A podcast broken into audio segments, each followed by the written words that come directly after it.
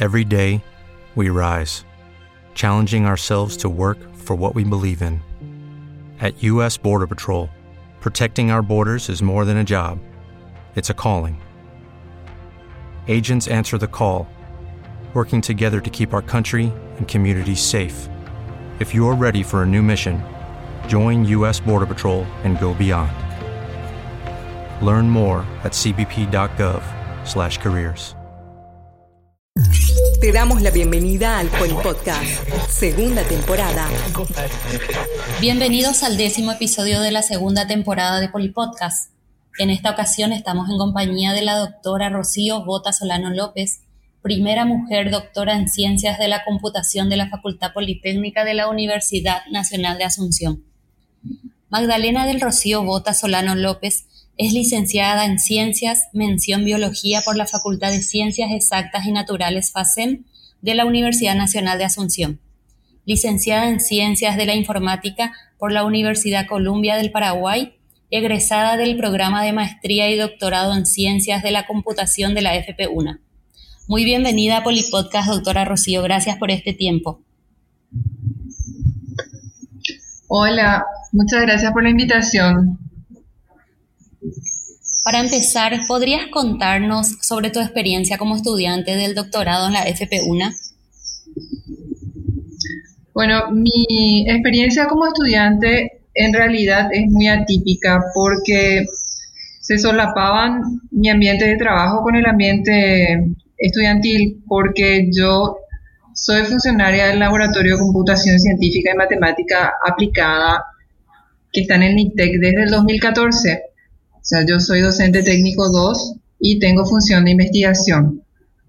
Pero si trato de ver, salir de eso y ver lo que es la experiencia de estudiar en sí, el posgrado, el doctorado en la, en, la Facultad Politécnica, el doctorado en Ciencias de la Computación, una experiencia que a mí me pareció interesante es que como esto había un programa chico, hay, son pocos alumnos, todos nos conocemos, interactuamos. Además, como las clases, es un decir, o los estudios dirigidos se llevan a cabo en el NITEC, dentro de un solo bloque, eh, uno tiene acceso, donde trabajan un montón de investigadores de diferentes laboratorios y con diferentes conocimientos, uno tiene acceso a toda esta gente. Y eso es muy importante porque cuando uno está haciendo el doctorado es un trabajo realmente muy solitario. Uno no comparte aula con otros compañeros. Cada uno tiene un trabajo que debe resolver, que es distinto, pero muchas veces cuando uno encuentra una dificultad, se tranca en alguna parte, es normal que uno comience a explicarle su problema a tus compañeros, a tus tutores, pero también le explicas a estos otros profesionales, estos otros investigadores que están ahí, y como hay gente de diferentes áreas, es muy probable que encuentres a alguien que te muestre una, idea, te, te muestre una solución, una idea de cómo cómo salir de ese atasco en que estás. Y eso, por ejemplo, fue una experiencia que a mí me gustó mucho y me pareció muy interesante, que es característica de un programa que está empezando, ¿verdad?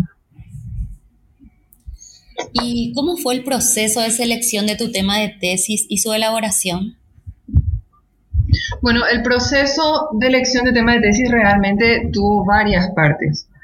Cuando empecé, cuando, estaba a la mitad de la maestría y tenía que decidir un tema de tesis, mis tutores lo que hicieron fue pasarme bastante, tres o cuatro opciones que tuvieran área de biología, que estuvieran relacionados con la biología y con la computación.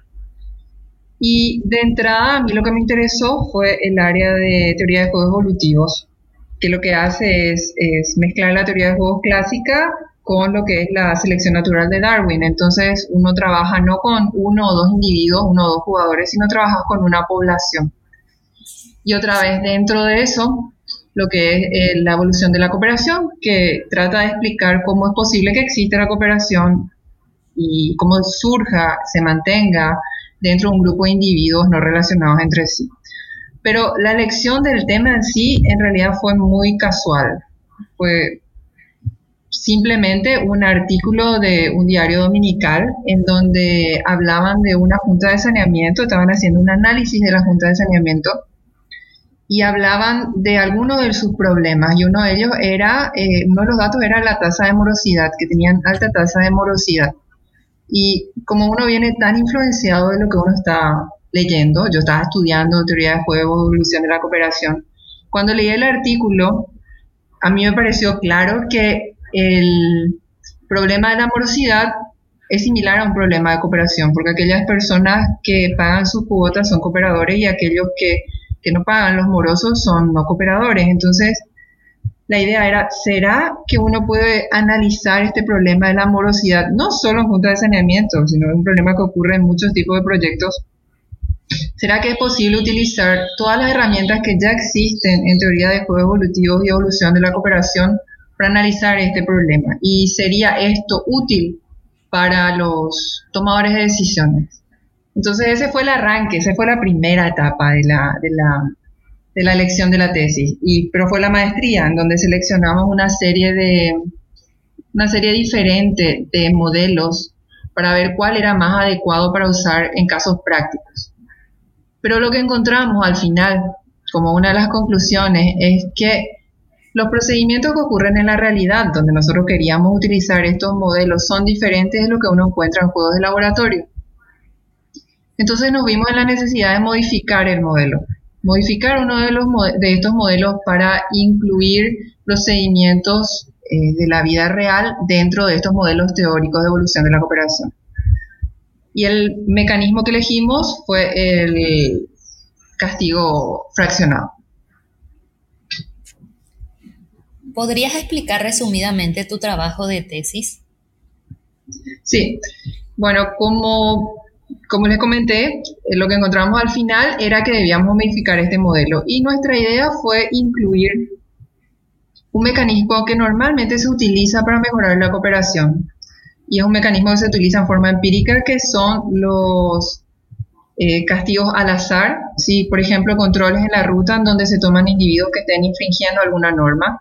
Lo común es que uno solamente acceda a un cierto porcentaje de aquellos individuos que están infringiendo la norma. Pero el resultado, que es como un efecto secundario, un resultado cascada, es que la gente solucione esa situación, entonces el nivel de cumplimiento de la norma se incrementa dentro de la población. Y lo que hicimos fue utilizar este procedimiento empírico y colocarlo dentro de un modelo teórico de juegos de bienes públicos, que se utiliza justamente para ver cómo va a evolucionar la cooperación dentro de un grupo de individuos. Y siempre pensando en la morosidad, ¿verdad? Como un problema de cooperación. Al incluir esto, lo que observamos es que realmente no es necesario, así como se ve en, en la práctica, no es necesario sancionar a todos aquellos infractores. Con sancionar a, una, a un porcentaje de ellos, el nivel de cooperación grupal se incrementa. Y ahí comenzamos a analizar Mm, a ver cuáles eran las condiciones mínimas necesarias para alcanzar el 100% de cooperación, cuáles eran las circunstancias o estados de una población a partir de los cuales era más factible alcanzar un 100% de cooperación, cuáles serían beneficios, eh, otros beneficios de este tipo de, de, mecanismo, que por ejemplo uno de ellos es la reducción de costos, porque uno al sancionar solamente a un grupo de individuos está reduciendo el costo, sancionar es costoso, vas a necesitar recursos, personal, tiempo para ello. Entonces, ese fue el resultado, ese fue el resultado de la tesis y la idea, por supuesto, es siempre ver si este tipo de análisis que difiere un poco del análisis tradicional de la economía puede ayudar a los tomadores de decisiones a, a ver qué medidas, qué medidas implementar para mejorar la cooperación dentro de un grupo.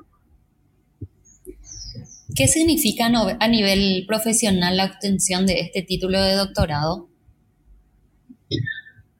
Bueno, el, el día siguiente de la defensa de tesis es igual al día anterior, realmente. Y yo creo que lo más sano es enfocarse en, en la satisfacción personal al haber terminado una etapa, haber concluido un trabajo que lleva mucho tiempo y, muchos sacrificios, son años de tu vida que desaparecen. Creo que es el enfoque adecuado porque eh, hay que tomar con pinzas la idea de que culminar, por ejemplo, un doctorado va a reflejarse directamente en una mejora en tu situación profesional y en tu calidad de vida. Y pensar que eso es así podría llevar a mucha, a mucha frustración, creo yo. Estamos hablando de investigación, un área poco conocida y también un área poco valorada. Entonces, por supuesto que va a depender de las condiciones individuales de cada persona, de la situación en que se encuentra, muchas veces de la suerte de la que tenga, pero no hay una relación directa realmente entre culminar un doctorado o los años que uno le dedica a su formación con el resultado profesional. A ver, eh, cuáles van a ser tus condiciones de trabajo, qué puesto vas a ocupar, si va a mejorar eso tu calidad de vida, es decir, tener una mejor, un mejor ingreso. No hay una relación directa. Entonces, en lo personal, ¿qué implica ser la primera mujer doctora en ciencias de la computación? En lo personal es, es muy satisfactorio, ¿verdad? Es algo muy lindo. A mí me puso orgullosa ser la primera mujer en terminar en este posgrado, pero yo sé que es algo totalmente circunstancial. Es estar en el lugar, en el lugar adecuado, en el momento eh, adecuado. Yo creo que si puse algo de mi parte diferente que me ayudó a terminar primero, es en realidad la obstinación que era cercana a la terquedad de, de, no renunciar y seguir, seguir, seguir, pese a todos los problemas eh, para terminar el doctorado. Pero mi trabajo en sí no tiene ninguna diferencia del trabajo de todas mis compañeras. Me tocó a mí. Podría haber sido cualquiera de mis compañeras para inspirar un poco a nuestros jóvenes. ¿Qué mensaje darías a los jóvenes que tienen el sueño de llegar a este título? Yo creo que si alguien quiere hacer, estar en la parte de la academia y estar, hacer maestrías, doctorados, eso debe ser primero un sueño personal. Debe ser algo, una decisión personal, debe ser algo que te produzca satisfacción, debe ser algo que te gusta hacer. Y si estamos en esa situación, si es alguien que realmente quiere hacer, que comience, que comience y que no se preocupe por los obstáculos, porque los obstáculos están ahí, de alguna forma uno, uno va a ir solucionando la situación. Em, digamos que a las chicas en general, a las mujeres, es cierto que muchas veces es un poco más complicado y va a depender de la situación en que te encuentres también en tu vida en ese momento, y puede ser un poco más difícil que para los hombres, pero no es imposible. Es, sin duda se, se puede llegar a, a, culminar una carrera. ¿Algo que quieras agregar o dejar como mensaje a nuestra audiencia de Polipodcast? A ver, me gustaría hablar de un tema que, que a mí me parece importante y que es mi trabajo, por ejemplo, un trabajo súper interdisciplinario y yo veo que en, en ahí en el NITEC hay muchos trabajos que son interdisciplinarios y es un área es un área muy interesante. Interdisciplinario significa que vos tengas personas de diferentes formaciones. En mi caso, por ejemplo, yo soy bióloga, pero mis tutores eran ingenieros. Y buscar un tema en donde se unan diferentes disciplinas. Y generalmente son temas muy interesantes, son muy desafiantes porque primero hay que, hay que saber dialogar eh, y encontrar un idioma común entre las diferentes áreas pero sumamente satisfactorio. Y, y bueno, que está en auge ahora en, el tema del posgrado y, y, espero que más gente siga haciendo este tipo de trabajos. Doctora Rocío, fue un verdadero honor conversar contigo en este episodio. En nombre del equipo Polipodcast, reitero el agradecimiento por este tiempo. Muchísimas gracias a ustedes por dejarme hablar un poco de, de mi trabajo y de mi experiencia como alumna de la Facultad Politécnica. Polipodcast, segunda temporada.